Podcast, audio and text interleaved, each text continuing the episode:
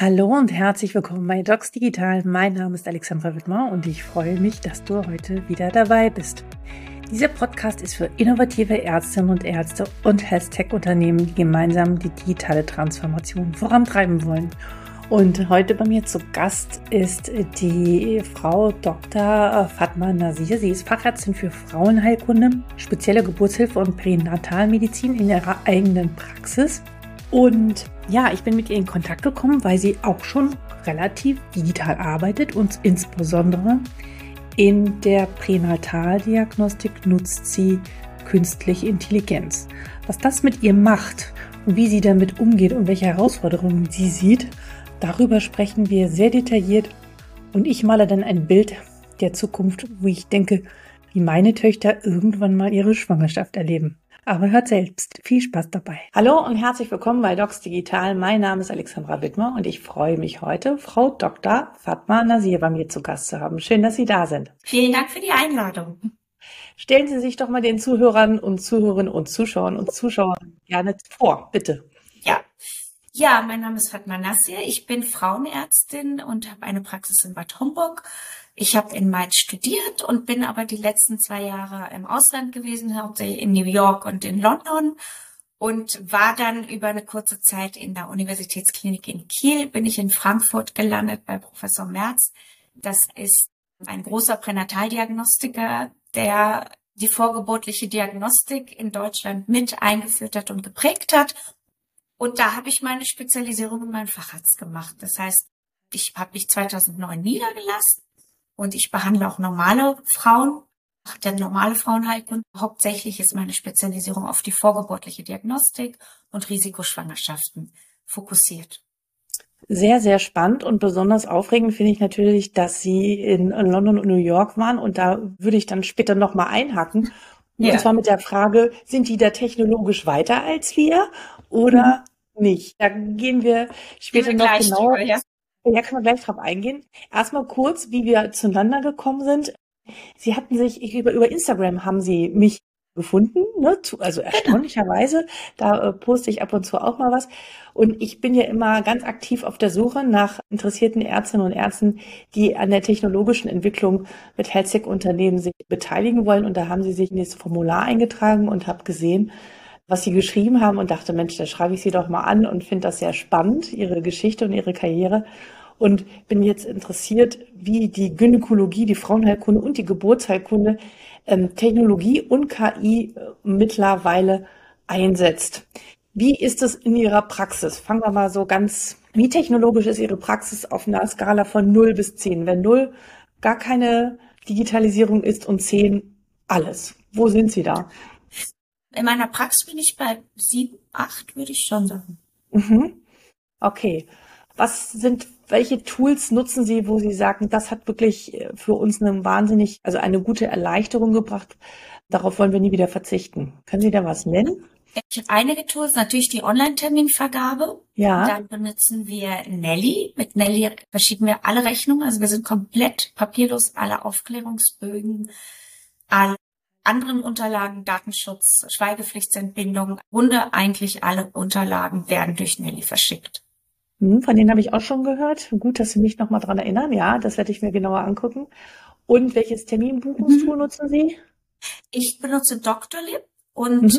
das ist ehrlich gesagt auch aus der Not gewachsen, wie alles in der Veränderung bei den Menschen aus der Not wachsen, weil ich durch die Corona-Pandemie sehr wenig Personal hatte. Mhm. Und dann habe ich mir kreative Lösungen gesucht, wie ich mein Personal entlasten kann. Hm. Gab es noch, noch ein äh, Tool, das dann gekommen ist? Ja, also wie gesagt, Dr. Lip Nelly, dann habe ich alles auf Online-E-Mails, äh, habe ich alles umgestellt.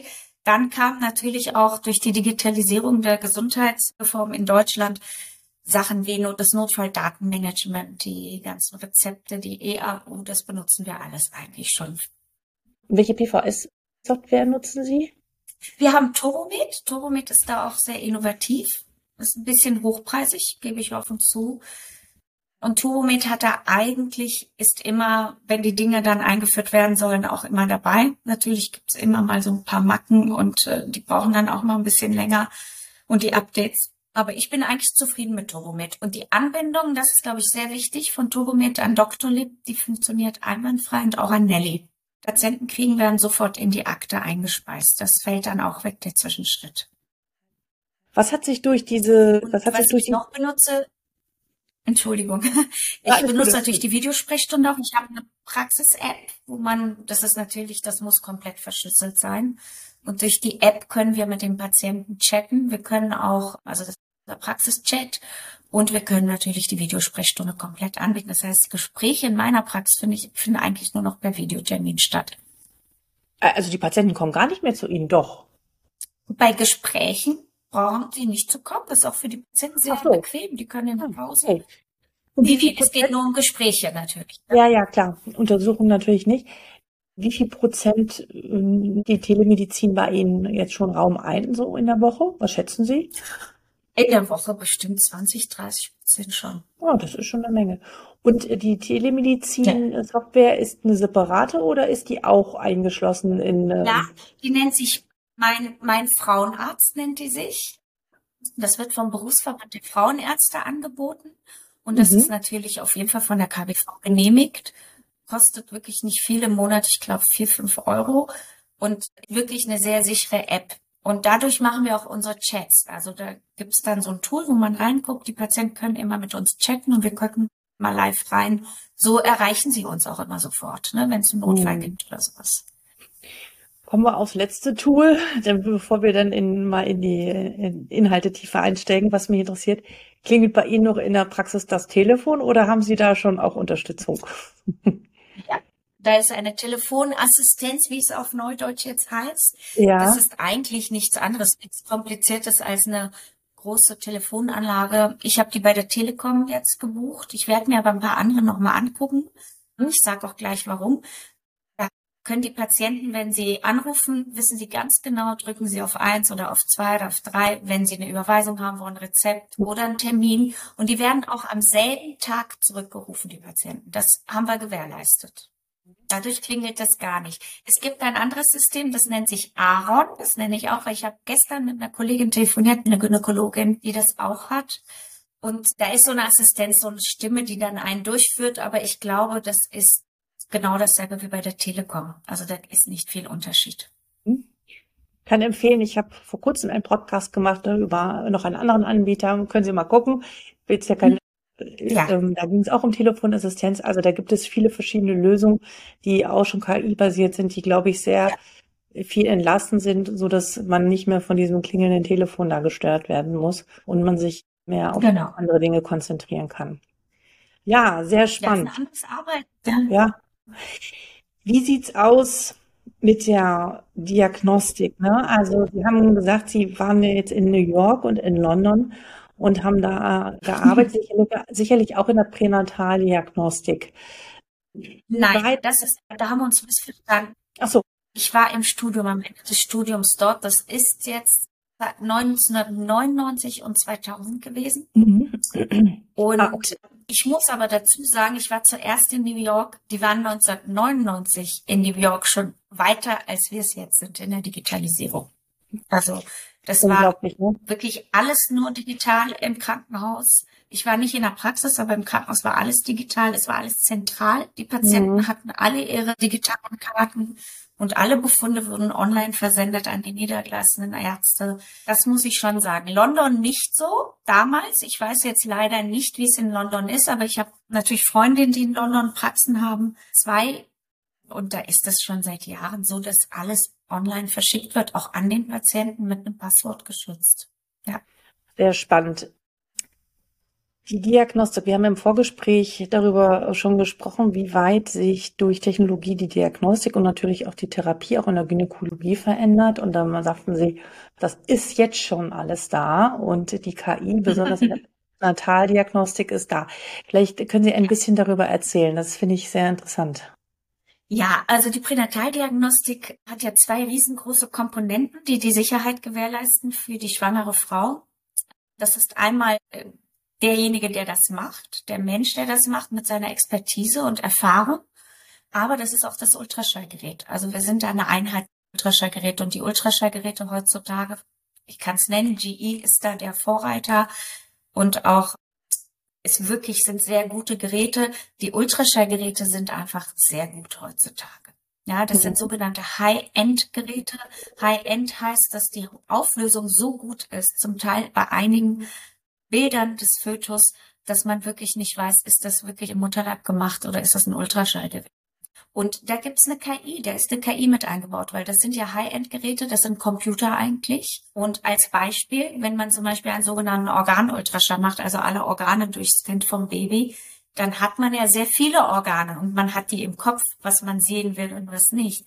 Aber es gibt eine Voreinstellung und die KI merkt es, wenn ich mir zum Beispiel den, die Leber angucke, weiß die KI, das ist die Leber und hakt's ab. Wenn ich die Blase angucke, hakt es das auch ab. Und am Ende, wenn ich zum Beispiel dann auf den Knopf drücke, sagt die KI mir, was ich noch nicht angeguckt habe. Also mir wird, es wird nichts vergessen. Also sie sagt dann zum Beispiel, du hast dir die Augen noch nicht angeguckt. Oder du hast dir die Finger nicht angeguckt. Und das erkennt die KI inzwischen schon sehr gut. Das ist so ein großer Bereich. Oder bei dieser sogenannten Nackentransparenzuntersuchung, wo man die Flüssigkeitsansammlung am Nacken von einem Embryo in der zwölften Woche sich anguckt da hat man vorher so, man nennt es Kaliber, die Kreuzchen gesetzt und manuell getestet, mhm. die Kreuze gesetzt, ist die Nackentransparenz 1,3 Millimeter.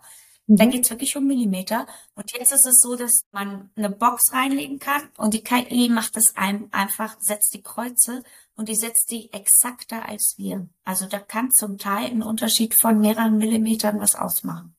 Muss man aber auch mit Vorsicht genießen. Also ich mache es schon so, dass ich es immer manuell mache und dann mit der KI, weil ich finde, man muss, darf es nicht verlernen. Ne? Also manuell genau, Dinge sich anzugucken. Das ist eine total spannende Frage.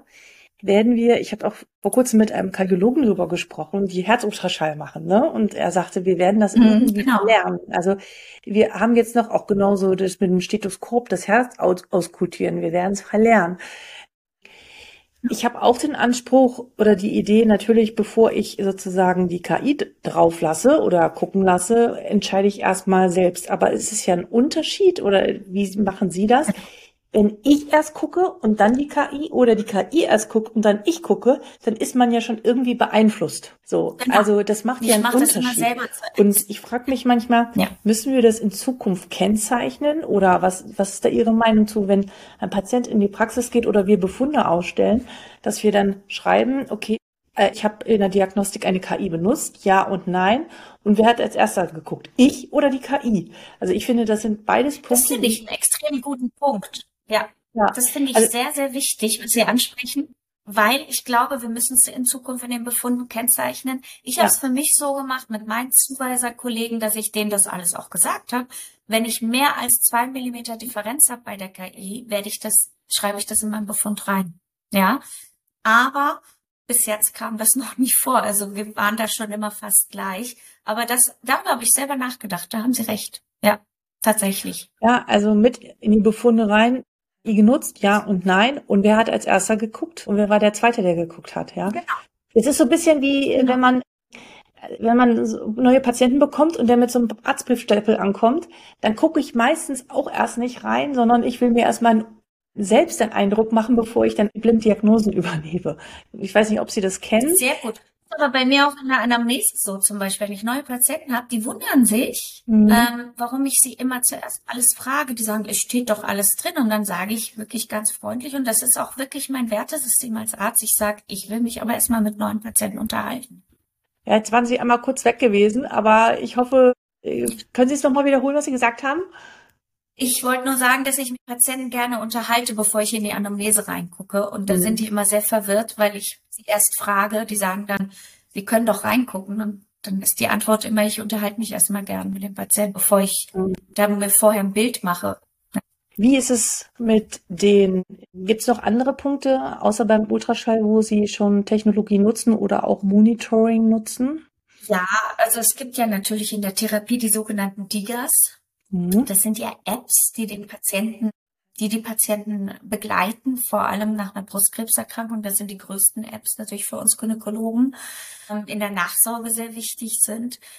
Es gibt aber auch Apps und das spielt für uns Gynäkologen auch eine große Rolle tatsächlich. Da denkt keiner dran. Da geht es um Adipositas und um Schlafstörungen, vor allem in den Wechseljahren die ich auch immer sehr sinnvoll finde, weil wir sind ja als Frauenärzte sind wir sogenannte Hausärzte der Frau und äh, behandeln die Patienten ganzheitlich. Ja, also das heißt, die Adipositas, die spielt eine große Rolle bei uns bei vielen Erkrankungen wie das PCO-Syndrom oder Kinderwunschtherapien und die Schlafstörungen in Wechseljahren. Und es gibt jetzt wirklich recht neue Apps, vor allem für eine Erkrankung in der Gynäkologie, die Gott sei Dank immer mehr in den Fokus kommt, vor ein paar Jahren gar nicht. Das ist die sogenannte Endometriose, also die versprengte Schleimhaut der Gebärmutter aus ähm, Erkrankung. Und da sind wirklich gute Apps auf dem Markt, die wir auch benutzen, die wir, wo die Patienten eine Schmerzskala haben, Schmerztagebuch führen und wirklich eine Erleichterung durch die Apps haben. Wie reagieren, also ich ordne die ja alle in dem neuropsychiatrischen Bereich, die DIGA, obwohl ich natürlich auch, jetzt habe ich den gleichen Gedanken gehabt wie Sie auch, wir sind irgendwie auch äh, Hausärzte für diese Zielgruppe, ja, da geht es auch natürlich um Übergewicht ja. und Schlafstörungen. Ich glaube, das ist universell, das kommt überall vor. Aber wie reagieren die Patienten darauf, wenn sie die DIGA verschreiben? Was ist Ihre Erfahrung? Meine Erfahrung ist, einmal nur die DIGA verschreiben und nie wieder darüber sprechen, funktioniert nicht. Aber was, was sind Ihre Erfahrungen? Also ich bin da sehr pedantisch und perfektionistisch. Ich verschreibe nicht einfach eine DIGA, sondern ich gucke schon, dass ich zumindest per Videotelefonie alle drei Monate mit denen nochmal rede, ob das was hilft. Ja, weil man kann nicht einfach verschreiben und sagen, auf Wiedersehen. Sagt. Bei den meisten hilft es. Das ist das eine, was die Patientenansprache angeht. Ich spreche das natürlich aktiv an. Und natürlich ist es so, dass die älteren Patientinnen da, ich sage jetzt mal, Hemmungen haben. Erstmal. Aber die App zum Beispiel für Endometriose spielt jetzt für 60-Jährige auch keine Rolle. Das ist eher für junge Patientinnen und die sind so glücklich, weil die eigentlich das brauchen, nämlich dass ein Arzt sich kümmert und eine Therapie empfiehlt, die vielleicht auch innovativ ist. Ne? Würden Sie sich wünschen, also es ist ja meistens so eine Blackbox. Sie haben gesagt, Sie reden drei Monate später dann nochmal mit denen darüber und dazwischen ist ja sozusagen, wissen Sie gar nicht, was die Patientin da macht. Wäre es für Sie und in der Therapieentscheidung hilfreich zu sehen, wie, wie also eine Art Report aus der DIGA, weitere Maßnahmen zu treffen. Wäre das für Sie hilfreich? Jetzt vielleicht nicht für die Endometriose, aber ja. für andere Erkrankungen? Definitiv, definitiv. Das ist ja bei den Diabetologen so mit diesem Freestyle, mit dem Blutzuckermessgerät. Da gibt es eine eins zu eins Übertragung an den, die, die diabetologische Schwerpunktpraxis. Und das wäre natürlich die Weiterentwicklung für uns Hausärzte oder Frauenärzte. Das wäre toll. Ja. Welchen Parameter würden Sie sich gerne denn, vielleicht nicht in Echtzeit, aber äh, gerne mhm. zeitnah wünschen, den Sie sehen können, was Konsequenzen hätte? Also bei der Endometriose ganz sicher die Schmerzskala. Denn wenn ich was verordne, eine Pille oder eine Therapie, dann will ich wissen, hat die gewirkt oder nicht. Und das sehe ich dann, wenn das online bei mir ankommt. Guck natürlich nicht jeden Tag rein, aber wenn die Patientin da ist, sehe ich das grafisch und digital. Da ist das ganz anders. Was mir auch helfen würde, wo ich wirklich nachhake, ist wirklich die Lifestyle-Änderung in der Nachsorge des Brustkrebs. Da mhm. geht es wirklich um Sportprogramme, Bewegungsprogramme und dass man da einfach guckt, hat die Patientin in ihrem Lifestyle was geändert oder nicht, ja. Und bei mhm. Übergewicht sowieso. Mhm. Sehr spannend. Wie ist so das Feedback der Patienten? Was läuft gut oder woran scheitern Patienten, die es nutzen oder wo es nicht klappt? Bei der DIGA? Hm? Ich glaube, die Technik ist für einige überfordert, aber hm. sie werden ja auch immer, es sind ja jetzt auch immer mehrere Apps für die verschiedenen Erkrankungen. Und man merkt, die werden immer besser, auch von der Technik. Aber ich glaube, die technische Herausforderung ist es häufig auch tatsächlich. Mhm. Obwohl ich immer sage, das ist mein Argument bei den Patienten, wenn die kommen, jeder hat ein Smartphone heutzutage. Ist so. Ja, dann liegt vielleicht da manchmal doch an der Motivation, obwohl ich immer höre, dass die Patienten, die natürlich irgendwie einen hohen Leidensdruck haben, wie zum Beispiel nach einer Brustkrebserkrankung, immer sehr, sehr adherent sind, versus den Patienten, mein Patienten gut Glauben ist. Glauben Sie die Endometriose, da haben die auch sehr hohen Leidensdruck. Die sind ah, extrem okay. froh über alles, was man ihnen in die Hand ah, gibt. Okay. Ja. ja, das bestätigt mal wieder meine These, dass sozusagen die Adherenz der DIGA jeweils auch natürlich von der Indikation und der Zielgruppe abhängt und dass man das nicht so ja, genau. per se für alle, für alle so sagen kann. Wie ich gibt das auch nicht, ich verordne das jedem. Nee. Nee, nee, auf gar keinen Fall. Ne? Auf keinen Fall. Ähm, wie ist es so von ihrer, da hatten wir vorab auch drüber gesprochen, ihrer Mitarbeiterseite. diese ganzen Technologien und der Umgang damit, jetzt plötzlich Verschreibung von digitalen Rezepten. Wie finden die das? Fühlen die sich durch diese ganzen Dinge entlastet oder haben die das Gefühl, oh Gott, es wird immer eher mehr? Also es ist so, dass sie natürlich zu Beginn sind Menschen immer so, dass sie Angst vor Veränderung haben. Aber ich habe mich auch sehr gewandelt in den letzten Jahren in meiner Führung. Das habe ich dank meines Führungscoach und das würde ich gerne sagen, Verena Faden, das ist die beste Ärzte-Coaching-Frau, die ich je kennengelernt habe. Sie macht viel mit Zahnärzten und sie hat mir das beigebracht, wie ich mich in Menschen hineinversetzen soll und wie ich es hinkriege, dass Menschen zumindest offen sind. Ja, weil es geht nur über die Wertschätzung und die Kommunikation. Und das habe ich trainiert. Es ist so, dass meine Helferin natürlich, wenn ich mit neuen Ideen komme, gucken die mich erstmal an und sagen Gott und schlucken. Aber die kennen mich. Die wissen, dass ich nie eine Idee implementiere, ohne für die folgenden Konsequenzen einen Plan zu haben. Und meistens haben sie jetzt die Erfahrung gemacht mit Dr. Lip, mit Nelly, dass es sie am Ende des Tages, wenn sie es umstellen, wirklich mehr, mehr Zeit gibt für die Patientenversorgung. Das ist das, was mein, meinen Helferinnen am meisten Spaß macht. Wo sie noch so ein bisschen Hemmung haben und daran knabbern sie am meisten, da muss ich ihnen lange Zeit helfen, ist die Kommunikation mit dem Patienten. Weil die Patienten sind eher die Gruppe, die das am sehr schwierig annimmt, diese neue, muss man sagen, in Deutschland. Ja, weil es ist in Amerika und England und in anderen europäischen Ländern nicht so welche Kommunikation mit dem Patienten? Die digitale Kommunikation, dass man nicht mehr immer eins zu eins spricht oder was ist die Herausforderung? Naja, die, die Erreichbarkeit als Beispiel. Ja, also mhm. Sie haben es ja vorhin gesagt. Hier klingelt das Telefon nicht, man geht nicht sofort ran und sagt, Frau Müller, ich helfe Ihnen sofort, kommen Sie sofort in die Praxis sondern dass die zum Beispiel einfach andere Wege suchen müssen, um mit uns zu kommunizieren. Ja. Dann gibt es ja. welche, wie zum Beispiel Nelly ist eine App, nicht eine App, sie müssen es runterladen, auch wegen der Datenschutzverordnung müssen die sich Passwort vergeben und da einloggen, genauso wie Dr. Lip.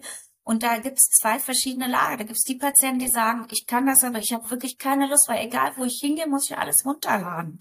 Die haben einfach keine Lust.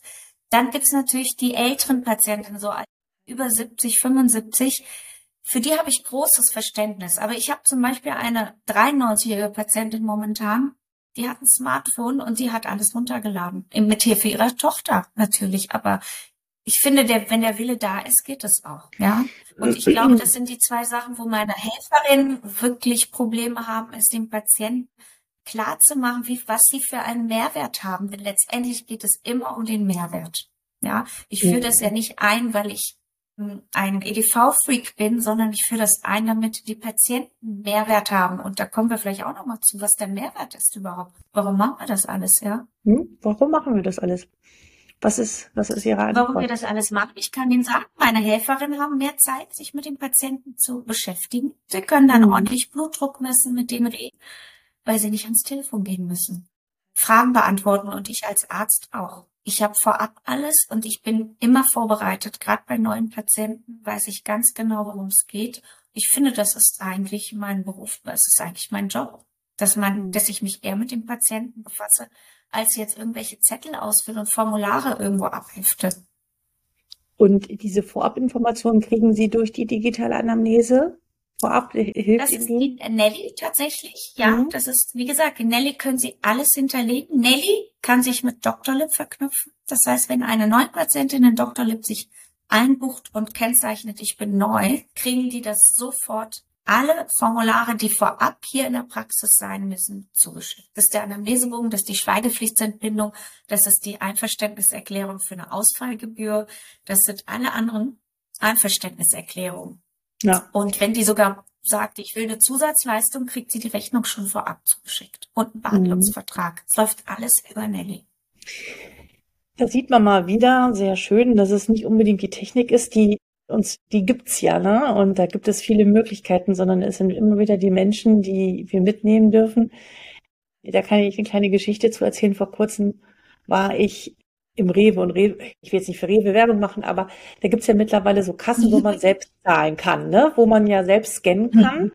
So, und, äh, und ich stand da und es war eine riesen Schlange, zehn Meter sicherlich. Das waren zwei Kassen frei und ich guckte mir das an und da standen nicht nur ältere Leute, sondern auch ganz viele Junge in einer zehn Meter Schlange und an diesen Scan-Dingern war niemand. da habe ich gedacht, das gibt's doch gar nicht. Das ist doch so einfach, selbst zu scannen. Ich bin natürlich dann durch den Scanner gegangen und war nach 30 Sekunden draußen. Hätte ich mich in die Schlange gestanden, äh, hätte ich sicherlich mindestens eine halbe Stunde gewartet. Also, ne, genau. passt ja dazu. Anderer Punkt, der mir auch aufgefallen ist, im Sommer bin ich geflogen und die Fluggesellschaften bieten ja eigentlich mittlerweile nur noch die Online-Check-ins an. Oder auch am Flughafen gibt es ja kaum noch jemanden, der einem den Koffer darauf stellt. Nur noch für ältere Leute mit Familien und so weiter.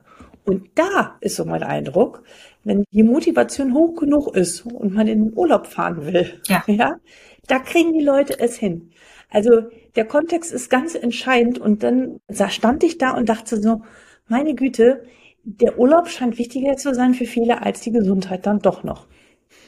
Leider, aber das wissen wir ja in vielen anderen Dingen auch, ne? Mhm. Ja.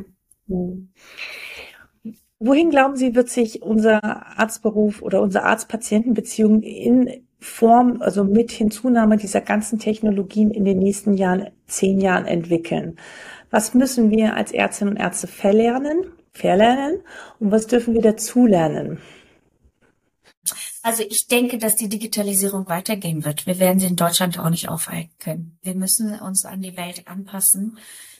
Was ich toll finde, ich habe inzwischen durch die Videotelefonie ähm, tatsächlich Patientinnen, die in Australien sind, in Amerika sind, in Kanada und ich kann mich mit denen unterhalten und ich kann die therapieren, indem ich mich mit denen unterhalte und natürlich dann die Rezepte wohin schicke oder so. Ich glaube, dass die Welt nun mal globaler wird. Und ich glaube, es wird sich insofern ähm, verändern, dass wir Ärzte viel globaler arbeiten können.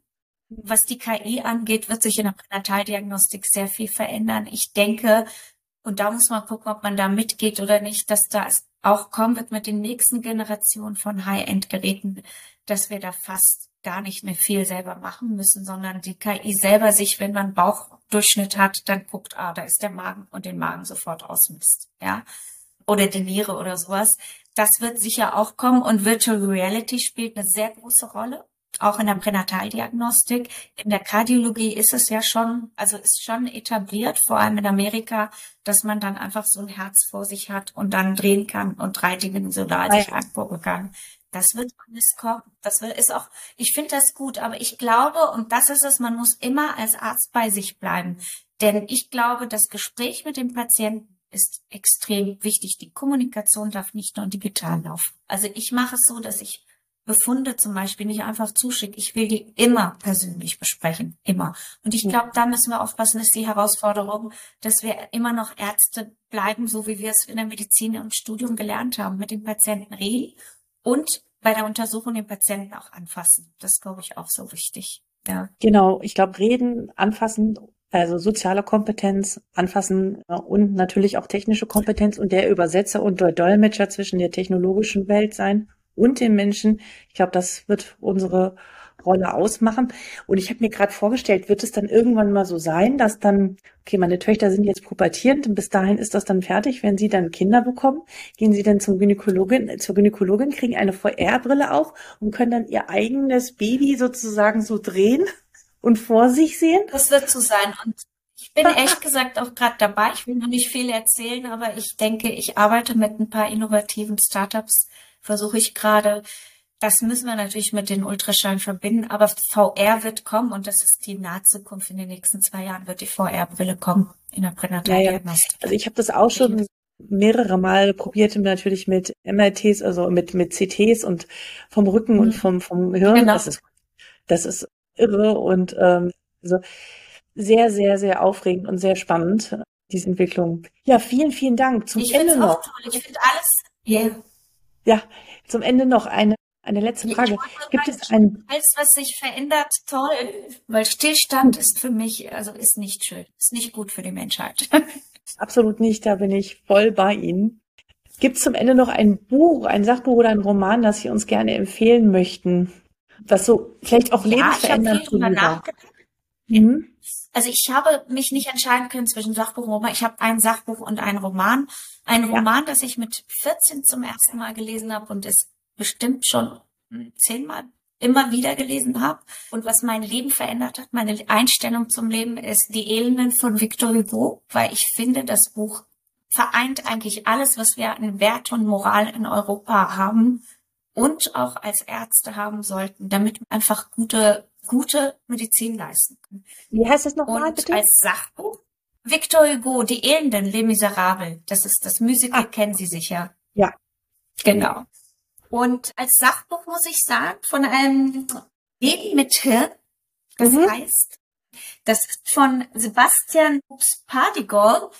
Der ist ein Organisationstrainer und Führungskräftetrainer und der hat mit Hirnforschern in diesem Buch aufgedeckt, wie unser Hirn uns eigentlich immer in die Quere kommt und wie wir es in den Griff kriegen, damit wir einfach innovativ werden. Das Buch hat mich auch zum Beispiel sehr begleitet während der Corona-Pandemie und auch jetzt bekräftigt in dem Willen, dass ich hier wirklich immer Veränderungen und zwar zum Positiven bewirken will. Weil das Hirn, haben wir ja vorhin gesprochen, auch bei den Mitarbeitern, sagt als allererstes mal, oh nee, das will ich nicht, das wird schief gehen. Und ich glaube, das ist somit eines der Bücher, was ich gerne empfehlen würde. Ja. Mhm. Ja, vielen, vielen Dank. Ja, und äh, das Verlassen der Komfortzone und der Wunsch nach Sicherheit ja. evolutionär sehr in uns angelegt. Ne? Also ganz starkes Bestreben danach. Mhm. Aber es gibt ja dann doch immer wieder diejenigen, die da ausbrechen und sich raustrauen. Dazu gehören Sie auch. Gibt es noch zum Schluss einen Gedanken oder den Sie uns oder den Zuhörerinnen und Zuhörern, den Zuschauerinnen und Zuschauern gerne mitteilen möchten, was Ihnen noch wichtig ist?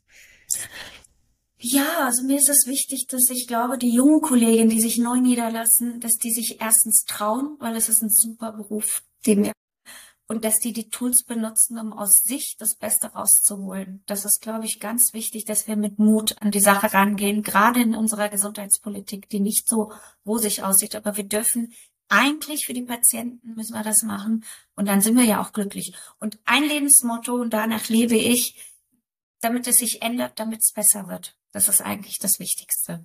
In jeder Hinsicht, in jedem Bereich des Lebens. Vielen, vielen Dank, Frau Dr. Nasir. Ich wünsche Ihnen in Ihrer Praxis weiterhin alles, alles Gute. Ich bin mir sicher, dass Sie hoffentlich, ich bin gespannt, was mit den Startups, was dann noch kommen wird, äh, dass Sie auch zu den Innovationen mit beitragen werden. Ich bin sehr gespannt. Und wenn das mit der VR-Brille kommt, dann kommen Sie nochmal zu mir in den Podcast. Aber auf jeden Fall, Sie werden es erfahren bei Instagram. Alles Gute für Sie. Vielen Dank. Alles Gute. Tschüss. Vielen Dank für deine Zeit und dein Interesse an dieser Folge. Nutzt du schon in deinem klinischen Alltag künstliche Intelligenz? Findest du das völlig übertrieben?